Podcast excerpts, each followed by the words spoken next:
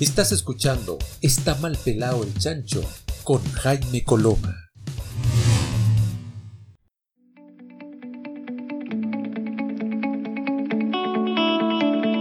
Hola, hola, ¿qué tal? ¿Cómo están? Ya estamos comenzando nuestro Está mal pelado el chancho del día de hoy y está con nosotros el cientista político e historiador don Pablo Micheli Saavedra. ¿Cómo estás, Pablo? ¿Cómo va la vida? Muy bien, ¿cómo están ustedes? Qué gusto escucharte y escucharlos y escucharles.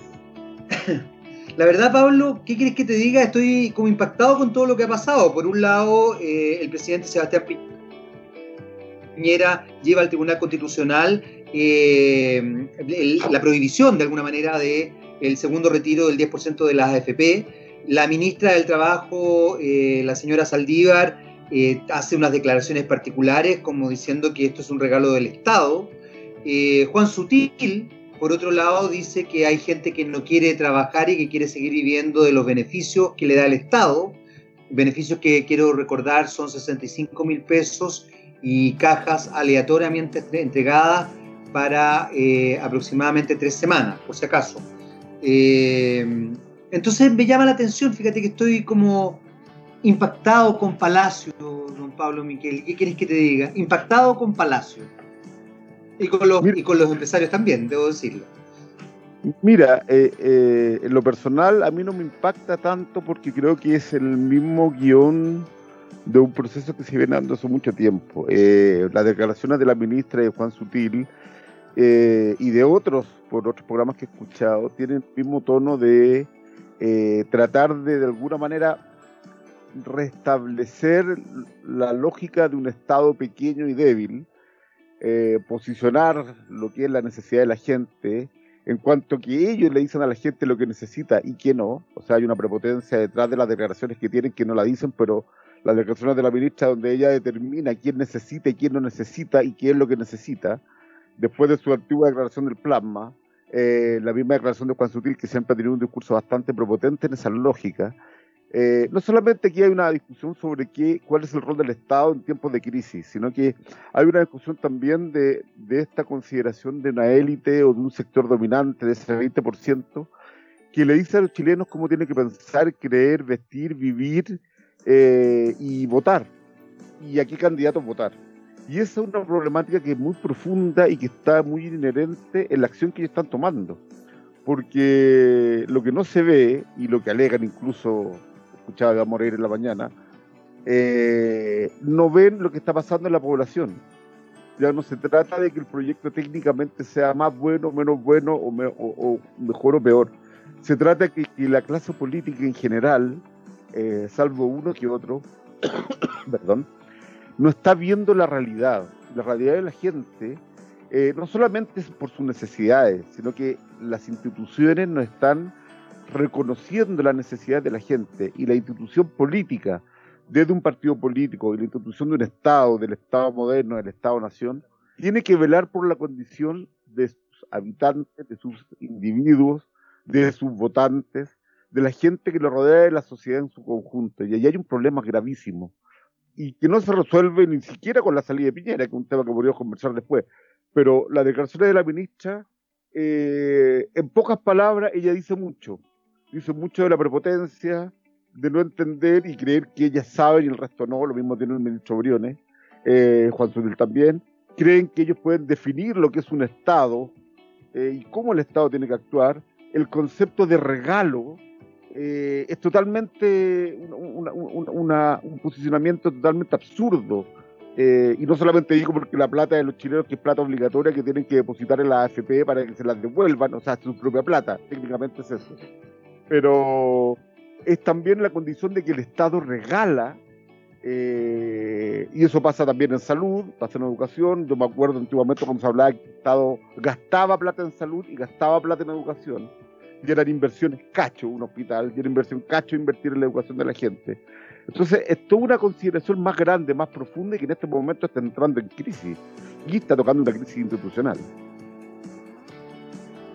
Es que, ¿sabes qué? Estaba pensando, porque, claro, la crisis institucional es, es compleja, pero esto también finalmente se traduce de una cantidad de tiempo importante que llevamos haciéndonos los lesos respecto a, este, esta problemática. Eh, fuimos construyendo de alguna manera una, una sociedad tremendamente consumista, viviendo en el afuera y en el tener, sin ir eh, estableciendo una vinculación interna más, más profunda. Entonces, eh, esta, esta crisis no es algo nuevo, eh, porque pareciera, o hay gente que de alguna forma establece la idea de que esta es una crisis que tiene que ver con, con el gobierno de Sebastián Piñera, y, quizás no sé si sea muy popular lo que voy a decir, pero yo creo que esto no tiene que ver con el gobierno de Sebastián Piñera. Yo no sé si, por ejemplo, si Alejandro Guillén tuviera la presidencia, esto se estaría viendo de otra manera.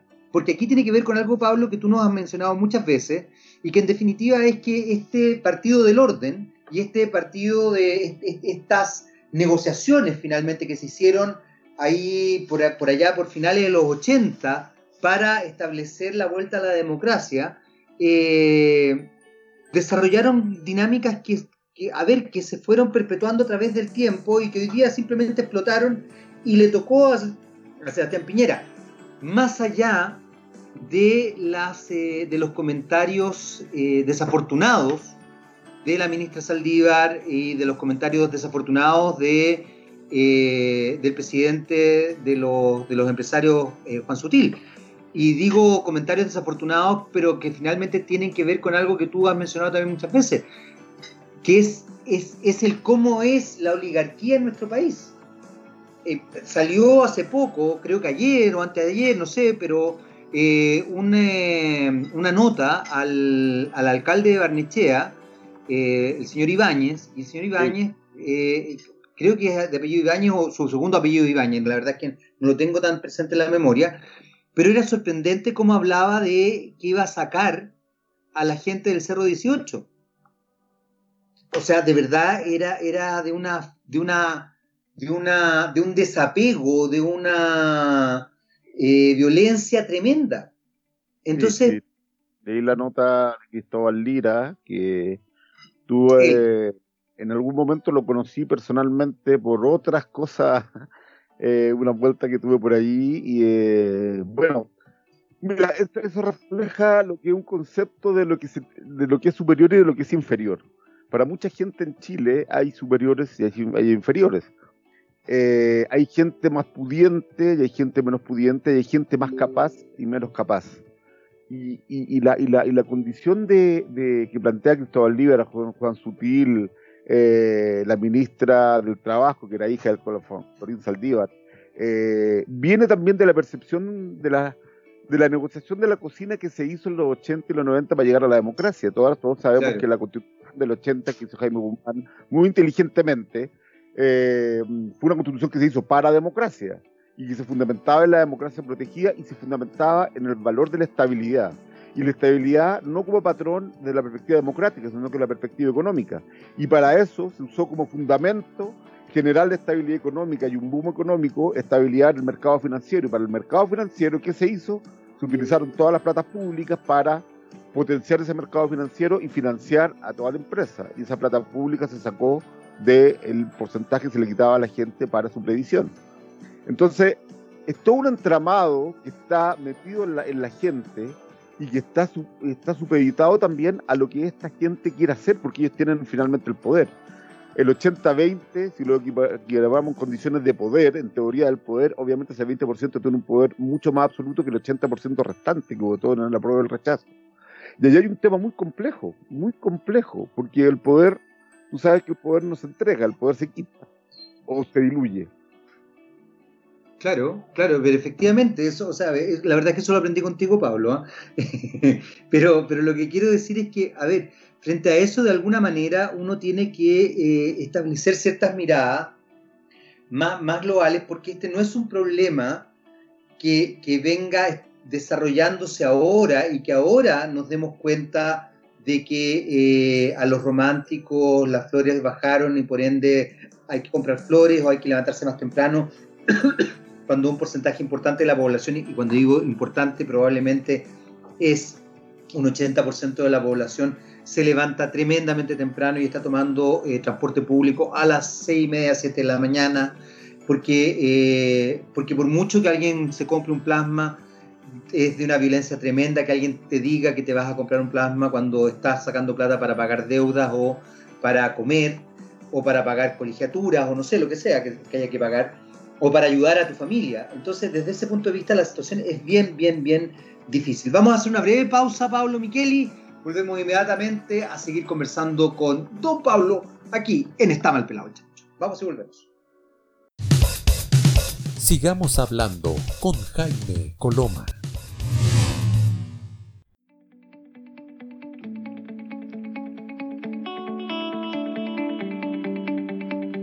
Muy bien, ya estamos de vuelta aquí en Está Mal Pelado el Chancho. Seguimos conversando con Pablo Miquel Saavedra, es eh, historiador, cientista político, eh, tipo internacional, tengo que decirlo. Eh, espero, Pablo, perdón, voy a hacer un pequeño paréntesis, ¿ah? porque Pablo se va, vuelve a Francia, se va, no, vuelve, vuelve a Francia. Yo me imagino que vamos a poder seguir contando contigo desde allá, lo que va a ser muy interesante. Espero, ¿no? ¿Podemos contar con eso? ¿No lo podemos decir al aire o, no? Porque ya lo dijimos al aire. De hecho, estamos al aire. Uno de los elementos fundamentales de la lógica que tiene que aplicarse ahora tiene que ver con la transparencia. Y la transparencia implica que uno es transparente con lo que dice y con las opiniones y con las actitudes, porque la gente ve exactamente lo que está, lo que está existiendo. Yo obviamente vuelvo a Francia, eh, vuelvo después de pasar un año en Chile muy, muy difícil, incluso con COVID.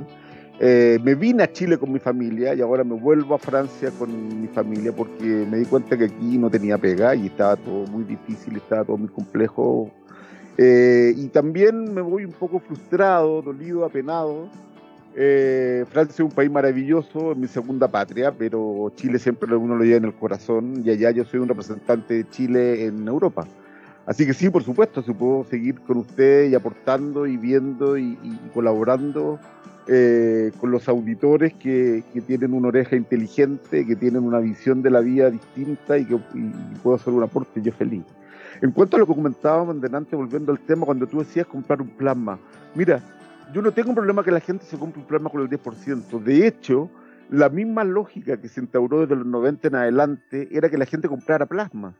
Y comprando no solamente era comprar un televisor que te daba una gratificación en tu casa para tu familia, juntarte a ver una película, sino que además le comprabas a un negocio, que ese negocio además contrataba gente que vendiera plasma y contratara técnicos que arreglaban el plasma y movilizaba la economía con la lógica del plasma. Entonces ahora que se satanice la comercialización y que se satanice que la gente pueda acceder con su dinero de su previsión para comprar un televisor, eh, obviamente no es lo ideal porque esa gente creo que la minoría compró plasma la mayoría pagó deudas, como se vio en las cifras, la mayoría compró comida, la mayoría ayudó a gente, la mayoría arregló su casa, una gotera en el techo, la mayoría pudo cambiar el auto porque así lo puede trabajar en Uber o en Cabify. Entonces, la, visión de la autoridad, la visión de la élite, de una gente inconsciente, de una gente estúpida, de una gente que, que no sabe lo que quiere, que quiere explicarle qué tiene que hacer con su plata, yo he escuchado ese comentario de mucha gente. Mira, hay que explicarle a la gente qué puede hacer con el 10%, como si la gente no supiera qué hacer con su plata, no supiera cómo vivir con un sueldo de 400 lucas al mes cuando tiene que pagar universidades, cuando tiene que estar negociando colas para el crédito eh, fiscal, cuando tiene que pelear con los bancos que hacen lo que quieren para renegociar, que le cierran la tarjeta, cuando las casas comerciales te cobran un interés que es uno de los más usureros a nivel mundial. Eh, y yo te digo, comparándolo con Francia, que es un país desarrollado, que es el que conozco bien, entonces, ¿cuál es la visión de, esa de, la gente que no logra comprender, eh, no logra entender eh, lo que está pasando? Y lo que está pasando es que la gente se aburrió, la gente se cansó, la gente se agotó, la gente está dolida, está penada, no ve una clase política que se la juegue por ello. Ven solamente todas las movidas que se están haciendo a nivel de parlamento y la gente no entiende, no le interesa si el primer trámite, segundo trámite, cuarto trámite, a la gente no le interesa eso a la gente le interesa llegar a Navidad para tener una Navidad decente, porque sabe que lo que se viene en marzo es muy durísimo. Y la gente está negociando colegios. Entonces, eh, eh, eh, está negociando la posibilidad de buscar pega. yo que he estado metido en el tema de búsqueda de pega, he visto cómo la gente busca pega, he visto miles de amigos que están perdiendo pega, cómo se precariza su situación. gente profesional, gente que puede aportar un montón, gente de todos los ámbitos y de todos los colores políticos. Ya no se trata de eso, ya no se trata de derechas e izquierdas. Se trata de que hay una institución en Chile que nos está dando el abasto, que nos está dando el ancho para poder solucionar los problemas de la gente. Y eso es lo complejo, y eso es lo difícil, y por eso la salida fue el cambio constitucional, pero eso es el eje principal de la columna para construir el cuerpo.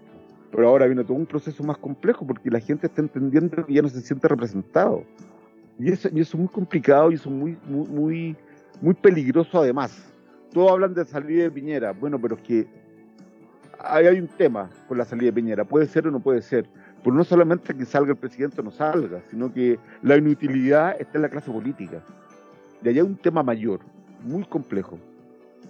Ahora, ¿podría ahondar en eso? ¿Qué es lo que significa que haya un tema mayor ahí? ¿Qué es lo que significa que el problema está en la clase política? Eh, yo, yo suscribo a tus palabras. ¿ah?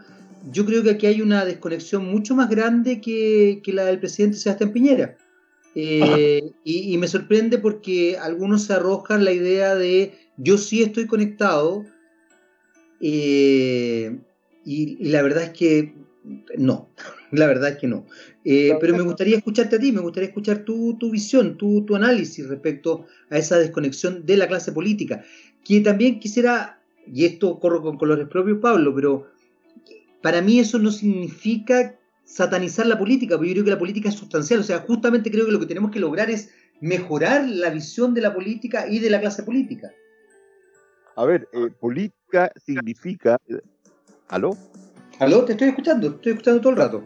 La política fundamentalmente se basa en lo que es la toma de decisiones dentro de una sociedad organizada que tiene eh, recursos limitados para necesidades ilimitadas y la sociedad se organiza para tomar esas decisiones en base a sus conceptos culturales, étnicos, eh, perspectivas históricas, que es el concepto de nación. Eh, por lo tanto, hacer política es tener una opinión respecto a los elementos relevantes de lo que está pasando en tu realidad. Y es el fundamento del elemento de ser ciudadano ¿entiende? El ciudadano es un pensamiento crítico, y no estoy hablando que, que sea especialista en Heidegger, estoy hablando que tenga una visión clara. ¿Qué entiendes tú por libertad? ¿Qué entiendes por igualdad? ¿Qué entiendes por democracia? ¿Qué entiendes por el, el, el prójimo? ¿Qué entiendes por la diferencia? ¿Qué entiendes tú de la visión religiosa? Y todos esos elementos tú te vas posicionando en algún elemento de la sociedad que para ti, si eres más religioso, te va a acercar a los sectores más religiosos, si eres más liberal, te va a acercar a los sectores de eh, liberación económico, otros sectores que están más cercanos al Estado, y vas teniendo posición política y una opinión, y toda opinión es válida. Toda opinión para mí es válida, y eso es hacer política.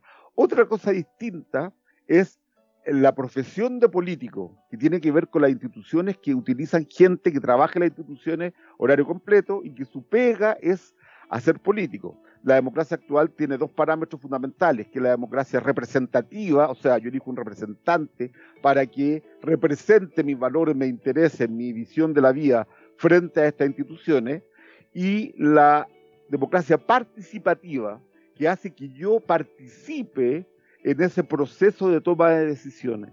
Esos dos elementos, en teoría, están insertos dentro de lo que es la democracia, más o menos. Jaime Guzmán establecía lo que era la democracia protegida, que era una democracia donde había sectores que no podían participar y habían temas o elementos que estaban totalmente vetados en la Constitución.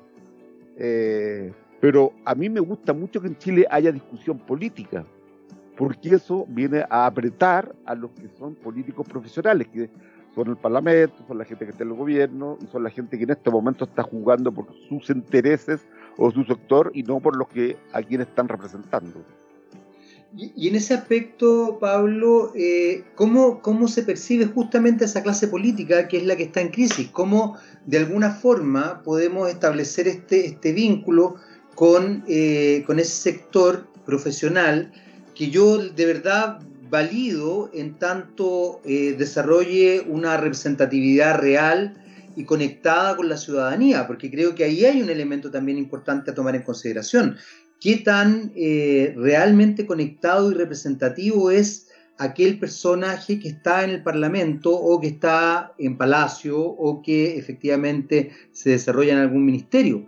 Porque, porque de alguna forma yo creo que las democracias representativas en conjunto con las democracias participativas funcionan bastante bien. Pero la nuestra terminó transformándose en una democracia participativa bien ahí nomás, porque era un sector pequeño de la población la que finalmente votaba, votábamos, yo voto siempre, eh, Y, la verdad es que desde ahí se construía una, una, instancia bien, bien especial respecto a cómo se conllevaba toda esta situación. Vamos a hacer una breve pausa, Pablo, volvemos inmediatamente a seguir conversando contigo. Estás en Está mal pelado el chancho y estamos junto a Pablo Miquel Saavedra, historiador y cientista político. Vamos y volvemos. Estás escuchando Está mal pelado el chancho con Jaime Coloma.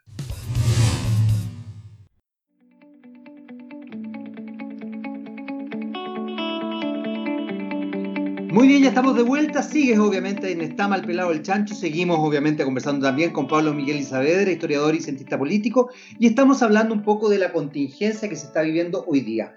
Pablo nos proponía una, una mirada bastante interesante para mi gusto, que tiene que ver con, eh, con la crisis que están viviendo justamente la clase política. No la política en sí, sino que la clase política más allá de la figura del presidente Sebastián Piñera o del gobierno que está desarrollándose en curso en este minuto.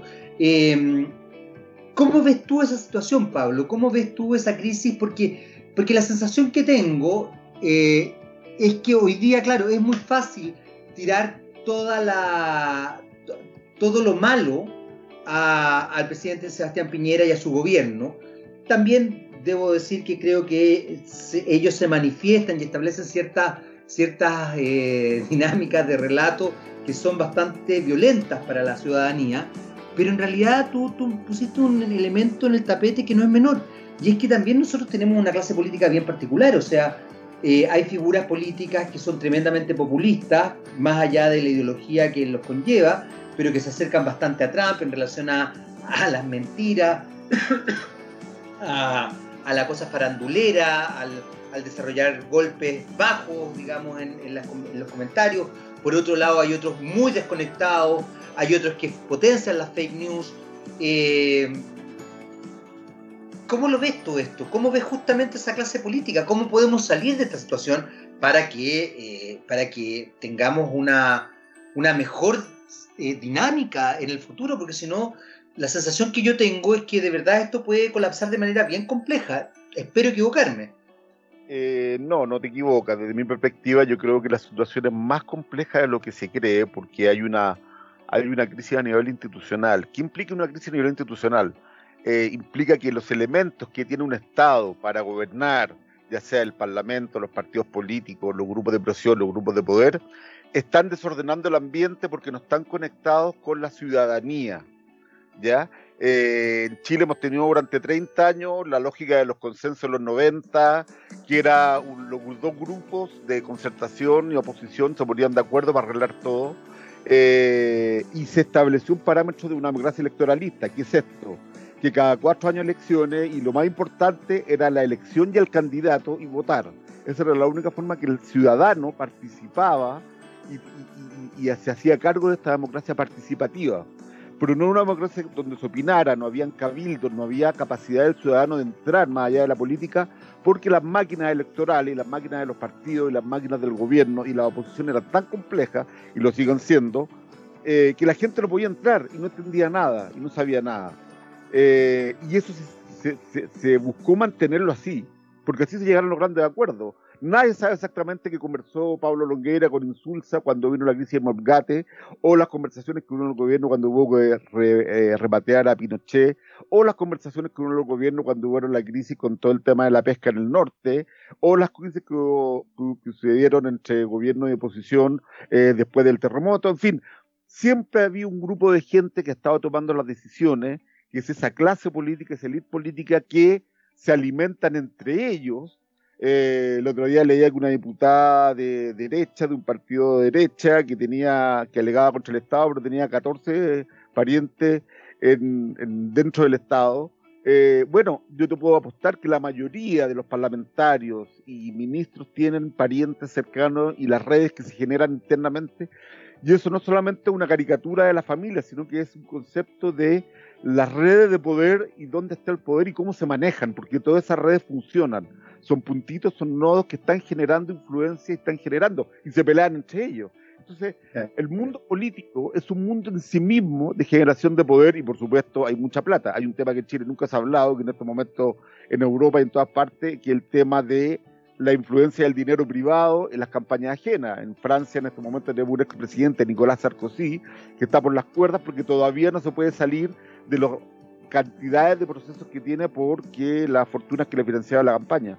En Chile eso no es tema, tanto que tenemos un millonario eh, como presidente, eh, especulador de la bolsa y que se sabe que tuvo problemas con LAN, que tuvo problemas con Colo Colo y que en este momento hay todo un, comentario sobre su pertenencia a la AFP y hay todo un concepto de cuál es su, su, sus palos blancos. Bueno, más allá de eso, eh, esa condición de democracia participativa, de que las instituciones no están funcionando, en este momento la gente ya se está dando cuenta que puede participar.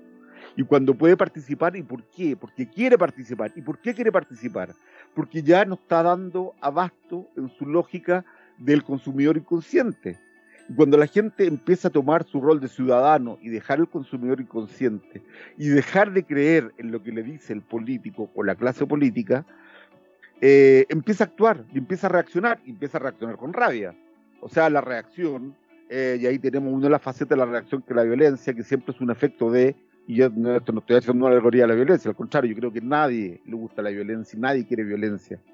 Eh, sobre todo que en Chile hay un miedo por, eh, por, la inestabilidad y por el desorden. Pero yo creo que en Chile también hay otro trauma, cuando hablábamos de los traumas de Chile, que tiene que ver con el trauma de la participación. Y esto viene desde mi perspectiva de todo lo que fue el periodo de los 60 en adelante hasta la, hasta la caída del gobierno de Allende, que eh, el concepto de participación tenía que ver con una participación activa, con una consideración de la persona en cuanto a las condiciones políticas y la gente quería participar, quería actuar. Y esto no estoy hablando solamente del gobierno de Allende, también pasó en el gobierno de la Patria Joven de Frey y de algunos aspectos de eh, los últimos años del gobierno anterior. Entonces, la, condición de participación eh, de alguna manera interpela a la clase política, interpela a las instituciones políticas, como decir, bueno, ¿Qué quiero hacer? En estos momentos tuve Santiago que está empapelado de carteles y por la, por la elección de gobernadores y las primarias de alcalde. Bueno, la gente se pregunta, ¿y eso y a mí qué me importa? Y al final se arreglan entre ellos, me dicen por quién votar, me dicen a quién quiero elegir. Eh, y al final yo hasta de rebelión elijo a cualquiera que me hable mejor, que salga más en la tele. Eh, eh, es curioso, un fenómeno muy complejo y muy, muy, muy eh, generador de inestabilidad y lo que se viene yo creo que más complejo de lo que hay ahora, más complejo.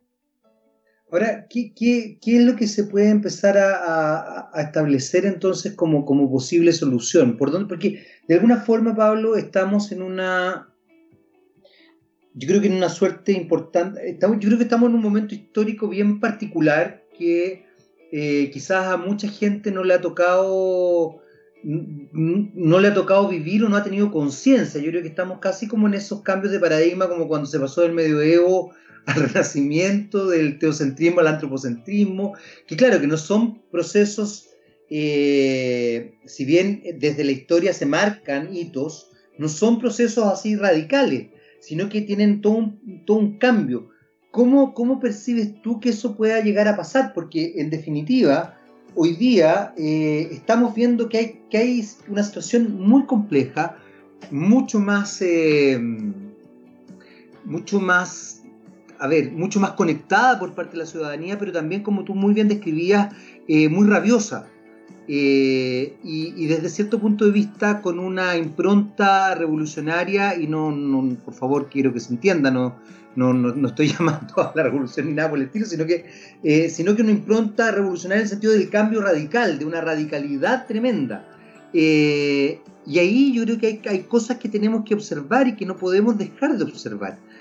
¿Cómo, cómo percibes tú esa situación? Porque en definitiva, eh, hoy día lo que, uno, lo, lo que a uno le llega, por lo menos, o lo que uno ve cuando hay, cuando lee la prensa, cuando ve las noticias, para mí fue muy impactante ver al presidente Sebastián Piñera en la Sofofa, porque siento que ahí él habló eh, como él habla. O sea, creo que ahí él, transmitió la realidad que él, que él tiene internamente, que no tiene que ver con cuando él habla a la ciudadanía en estas especies de, de cadenas nacionales que en algún minuto le dio por hacer a la hora de almuerzo, eh, no, yo creo que ahí él habló, yo, yo ahí vi vi a un, a un eh, Sebastián Piñera conectado con el empresariado, conectado con un cierto lenguaje, conectado incluso con una impronta física particular, eh, y eso es muy potente. Entonces quisiera saber cómo lo percibes tú todo eso, pero va a ser a la vuelta de esta breve pausa musical, porque vamos y volvemos. Sigues en Está mal pelado el chancho, vamos y volvemos. Sigamos hablando con Jaime Coloma.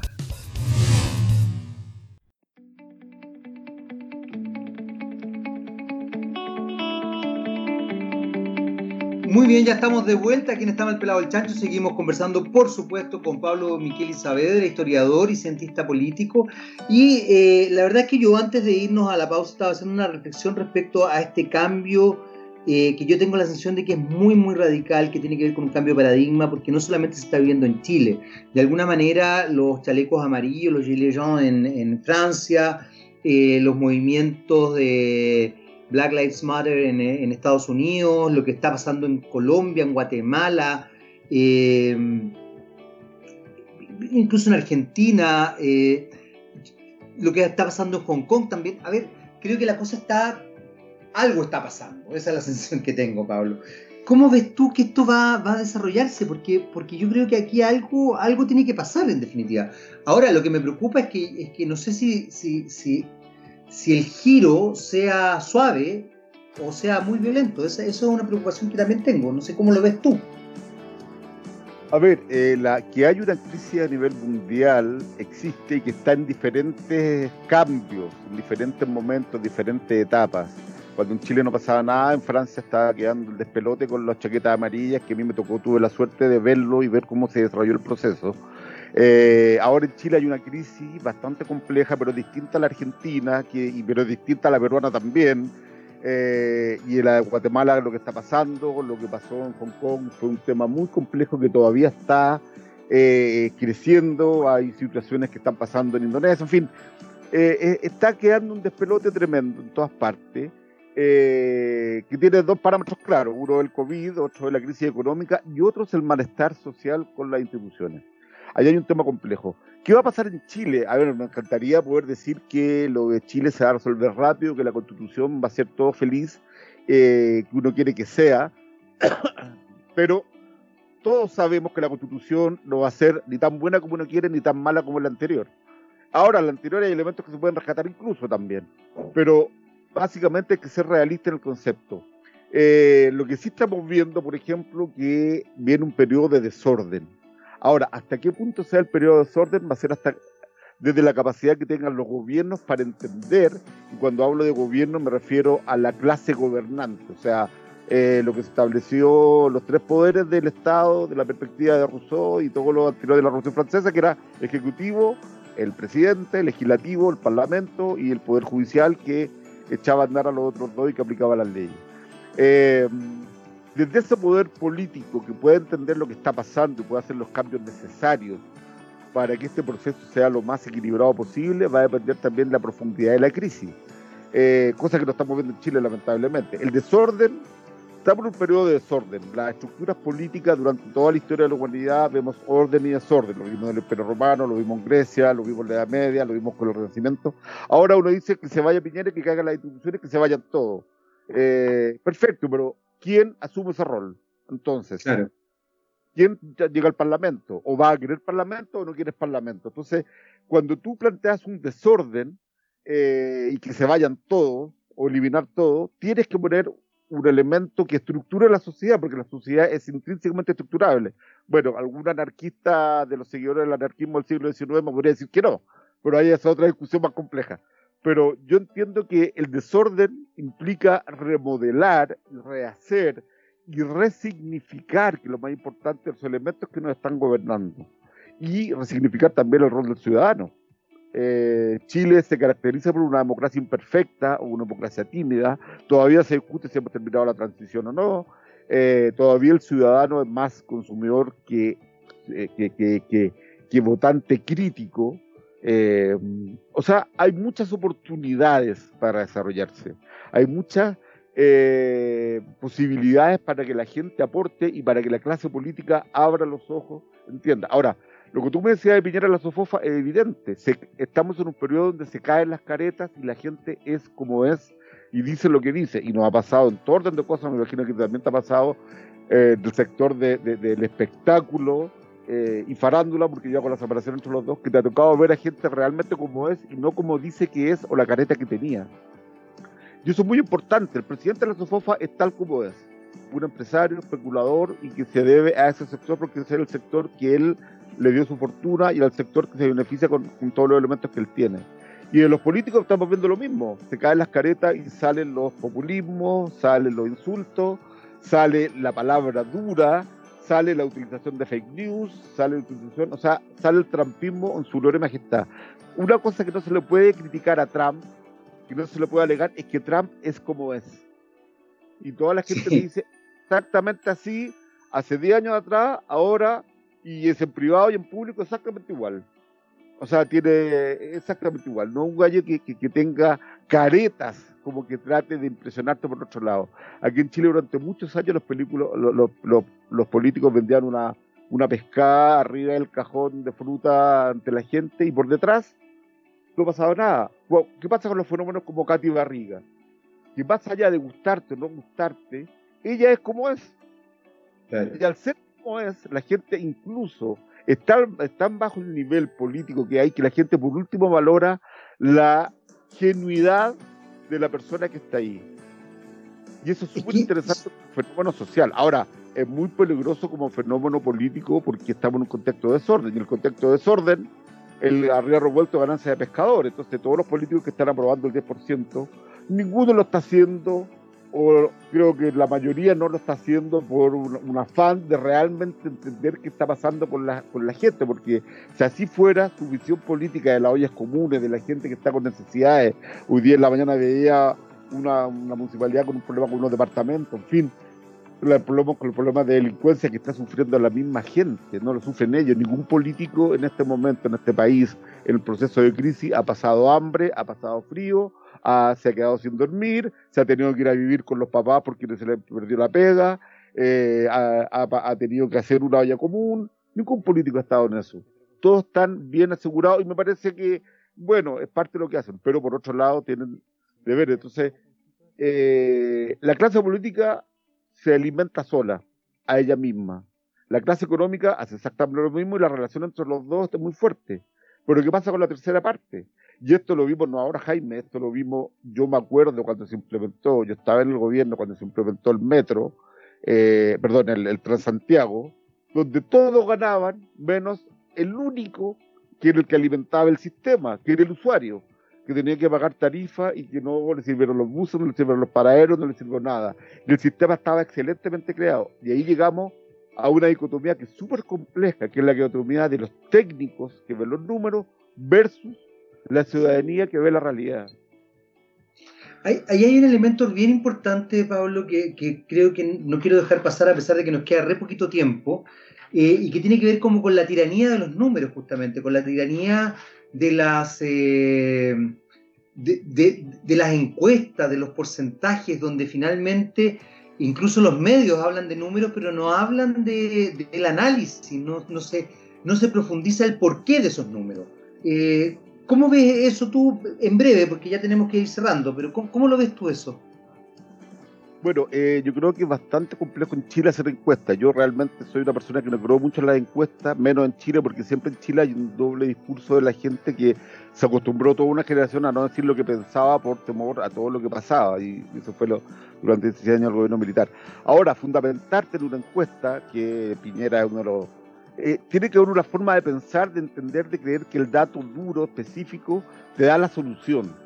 Y es todo lo contrario, el dato duro y específico te da el parámetro y eh, en la medida que tú haces el levantamiento bien hecho, porque yo dudo también que las encuestas en Chile sean realmente para conocer el dato o sean, o, sean instrumentos para crear eh, realidades. Yo creo que por ahí va. Me pasa mucho con la academia, con todo el resto de la encuesta y me pasa también incluso está con la CEP pero creo que basarse en la encuesta y no salir a la calle, en fin, o sea, tú la encuesta la puedes hacer paseándote durante una semana andando en micro y vas a entender exactamente lo que le está pasando a la gente.